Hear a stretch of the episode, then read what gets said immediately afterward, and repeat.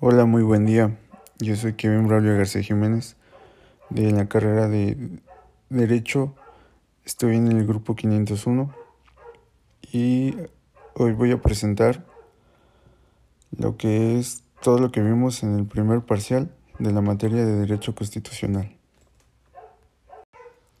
Como primer tema vimos lo que es el derecho constitucional. El derecho constitucional indica todos los procedimientos de creación, modificación y abrogación de todas las normas de un orden jurídico. También vimos la estructura constitucional. El constitucionalismo es una tendencia sociopolítica cuyos objetivos principales son dotar a los estados de una constitución escrita, hacer valer la supremacía de dicha Constitución, reconocer los derechos inherentes a la persona y estructurar el Estado junto a sus autoridades. También vimos lo que son las corrientes constitucionales y las corrientes constitucionales. El constitucionalismo liberal o clásico se destaca por la consagración de los derechos individuales, el constitucionalismo restaurador buscó conciliar la institución de la corona, instaurando las monarquías constitucionales. El constitucionalismo social postula que los derechos individuales deben ceder cuando estén en conflicto con los derechos sociales. El neoconstitucionalismo.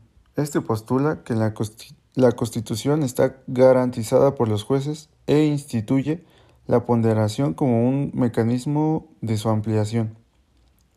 También vimos lo que es el nuevo constitucionalismo latinoamericano. Este busca establecer mecanismos de legitimidad y control sobre un poder constituido mediante, en muchos casos, nuevas formas de participación vinculantes. También vimos los principios constitucionales y pues estos se refieren a los valores éticos, sociales, legales e ideológicos que están consagrados en la Constitución. Estos, de estos se deriva todo el ordenamiento jurídico. Y los principios serían principio de universalidad, principio de interdependencia, principio de indivisibilidad, principio de progresividad, principio de pro personae, principio de interpretación conforme. Vimos y analizamos lo que es la estructura general de la Constitución. Desde 1917, esta es Carta Magna y norma fundamental.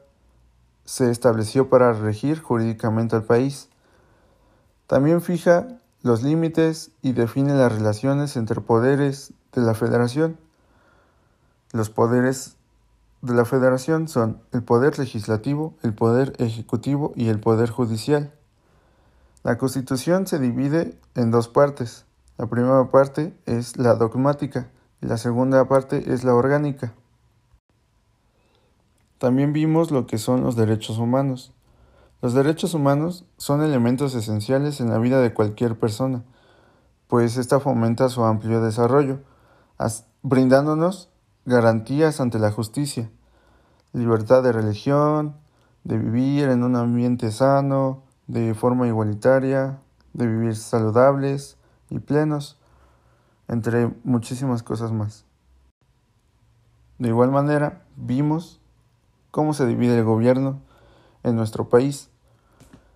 El gobierno se divide por tres niveles, el federal, local y municipal. El federal tiene un gobierno central, el local serían los gobiernos estatales y el municipal serían gobiernos municipales. Analizamos los poderes del Estado. Los poderes del Estado se dividen en tres, en el Ejecutivo, en el Legislativo y en el Judicial. En el Ejecutivo está el presidente de la, de la República, gabinete de ministros, intendentes, gobernadores. En el legislativo se, conforma por senadores y diputados, y en el judicial están los tribunales de justicia, la Corte Suprema, Corte de Apelaciones. En el Poder Ejecutivo se confía la administración pública y se encabeza por un funcionario denominado presidente. En el Poder Legislativo se deposita en el Congreso de la Unión. Se divide en dos cámaras, una de diputados y una de senadores. El Congreso se encarga de expedir leyes que regulan la estructura y funcionamiento interno de la República Mexicana. Y el Poder Judicial se deposita en el Congreso de la, de la Unión.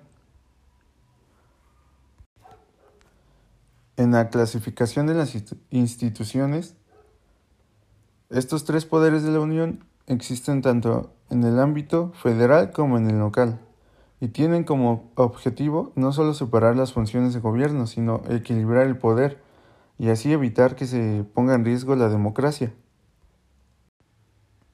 En una clasificación a nivel estatal está el poder legislativo. Dentro de nuestro régimen del gobierno, el poder legislativo se encuentra representado por el Congreso de la Unión, la Cámara de Diputados y el Poder Ejecutivo implica la función administrativa. Se deposita en una sola persona denominada gobernador para cumplir con sus funciones. Al igual sucede con la federación, se auxilia del secretario general de gobierno, de los demás secretarios, así como las subsecretarías del Estado. El Poder Judicial se encarga de la actividad jurisdiccional y ejerce por el Tribunal Superior de Justicia del Estado, que este a su vez se encuentra integrado por 11 salas. Y bueno, esto es todo lo que vimos en el primer parcial de la materia de Derecho Constitucional.